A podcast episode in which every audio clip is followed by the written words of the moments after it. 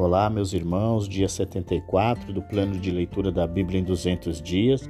Hoje nós lemos o livro de Jó, do capítulo 6 ao capítulo 12. No capítulo 6, relata que, em resposta a ele faz, Jó reconhece que Deus é quem enviou essa aflição, mas ele aponta que se ele faz soubesse quão grande era esse sofrimento, ele entenderia por que Jó falou precipitadamente. Jó desejava que Deus atendesse o seu pedido e o matasse, mesmo que a morte fosse dolorosa. Ele não podia mais suportar tanto sofrimento, pois ele não era feito nem de pedra ou bronze. Jó esperava a bondade de seus amigos, mas não encontrou nenhuma. Em vez disso, Jó só recebeu repreensão por suas palavras precipitadas. Eles não faziam nenhum esforço para entender o que o desespero deve ter causado a Jó para falar daquela forma. Ele os acusa de serem sem coração e os desafia a mostrar claramente onde ele estava errado. Jó estava sendo honesto com eles e, em troca, ele queria um pouco de compreensão, pelo menos que ele, ele queria que eles reconhecessem que ele poderia dizer a diferença entre o sofrimento que é merecido e o sofrimento que não é. No capítulo 7, continua o lamento de Jó. A vida para Jó não tinha prazer. Ele buscava a morte como o trabalhador buscava o salário, ou o escravo buscava o descanso ao final de um árduo dia de trabalho. Dia e noite ele não tinha nada além de dor. Amargamente, Jó disse que, se Deus iria ajudá-lo, ele deveria fazê-lo rapidamente, caso ao contrário, Jó logo estaria morto. Então seria tarde demais para Deus fazer qualquer coisa. Jó é levado a uma explosão de raiva dirigida a Deus.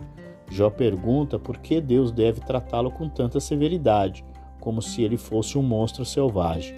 Torturado, com dores durante o dia e sonhos horríveis à noite, ele queria apenas morrer. Se Deus era tão grande, por que ele não o deixava em paz? Jó reclamava que o tormento de Deus sobre ele era tão constante que ele nem conseguia engolir sua própria saliva. Ele não conseguia entender por que o Deus poderoso estava tão preocupado com os pequenos pecados de uma pessoa.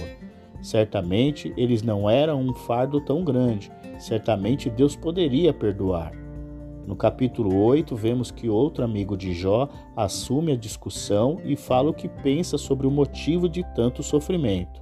O fundamento do argumento de Bildade é a justiça de Deus, e segundo seu pensamento, Deus não permitia ou causava o mal a quem era justo, porque isso era injusto.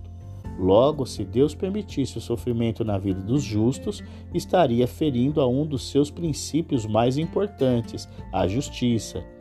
Bildade é ainda mais agressivo, mau e insensível que ele faz, porque ele afirma que os filhos de Jó morreram por causa de sua própria maldade. Para Bildade, o ensino tradicional é de primeira importância e essa ênfase caracteriza todos os seus discursos. Jó não poderia, com base em sua curta experiência, questionar o que todas as pessoas mais sábias de épocas anteriores acreditaram Todo desastre, na opinião de Bildade, é consequência da impiedade pessoal. Assim como as plantas florescentes murcham e morrem quando a água seca, os ricos são levados à ruína quando se esquecem de Deus. São tão inseguros quanto uma teia de aranha. Eles são como uma planta de crescimento rápido que é repentinamente retirada e substituída por outras. Sua alegria dura pouco. De acordo com Bildade, o motivo das terríveis perdas e do sofrimento de Jó só poderia ser o pecado dele. O arrependimento traria força renovada, alegria, vitória e prosperidade. No capítulo 9, vemos que o santo homem de Deus faz um reconhecimento importante. Ele jamais seria capaz de argumentar com o Senhor sobre suas obras, pois sua sabedoria e força são muito maiores que a de qualquer humano. Contudo, Jó não enxergava em sua vida maldade que justificasse tamanha aflição. Se era uma aflição retributiva, ele gostaria que o Senhor lhe respondesse onde foi que errou.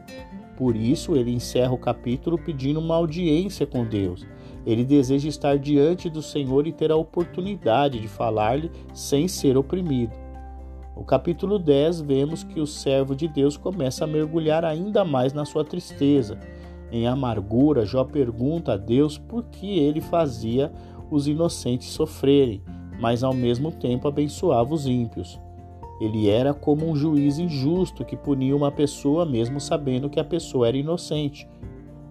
Deus o havia criado simplesmente para destruí-lo? Ele o manteve vivo apenas para atormentá-lo? Parece a Jó que não fazia diferença se ele era bom ou mau. O propósito de Deus parecia ser caçá-lo impiedosamente e puni-lo até mesmo pelos menores pecados. Ele novamente diz que gostaria de nunca ter nascido em um mundo de tanta injustiça e sofrimento. Ele pede apenas um breve período de felicidade antes de morrer e ir para o mundo sombrio e sem conforto dos mortos. No capítulo 11, nós vemos que o terceiro amigo de Jó, Zofar, toma a palavra e acusa Jó de ser mentiroso e fingir que não cometeu pecados que justifiquem sua aflição. Ele repreende Jó por alegar ser uma vítima inocente da injustiça e afirma que se Jó realmente sofresse de acordo com seu pecado, seu sofrimento seria muito pior. A sabedoria de Deus é ilimitada e, portanto, seus julgamentos devem ser verdadeiros. As pessoas não devem se opor a ele nem esperar entender seus caminhos. Ninguém pode enganar a Deus, pois ele vê as pessoas como realmente são. Somente as pessoas estúpidas fazem o tipo de pergunta que Jó estava fazendo. O que Jó devia fazer, disse Zofar, era reconhecer seu pecado e abandoná-lo. Em troca, Deus abençoaria com uma consciência genuinamente limpa e um sentimento de segurança e confiança.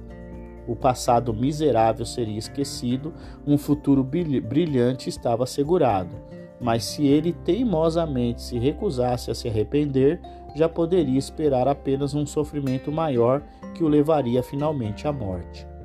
Assim, nós chegamos ao nosso último capítulo de hoje, o capítulo 12 do livro de Jó, que vemos a resposta do servo de Deus a Zofar, que é com uma ironia que atinge não só a ele, mas também aos seus amigos que estão com ele.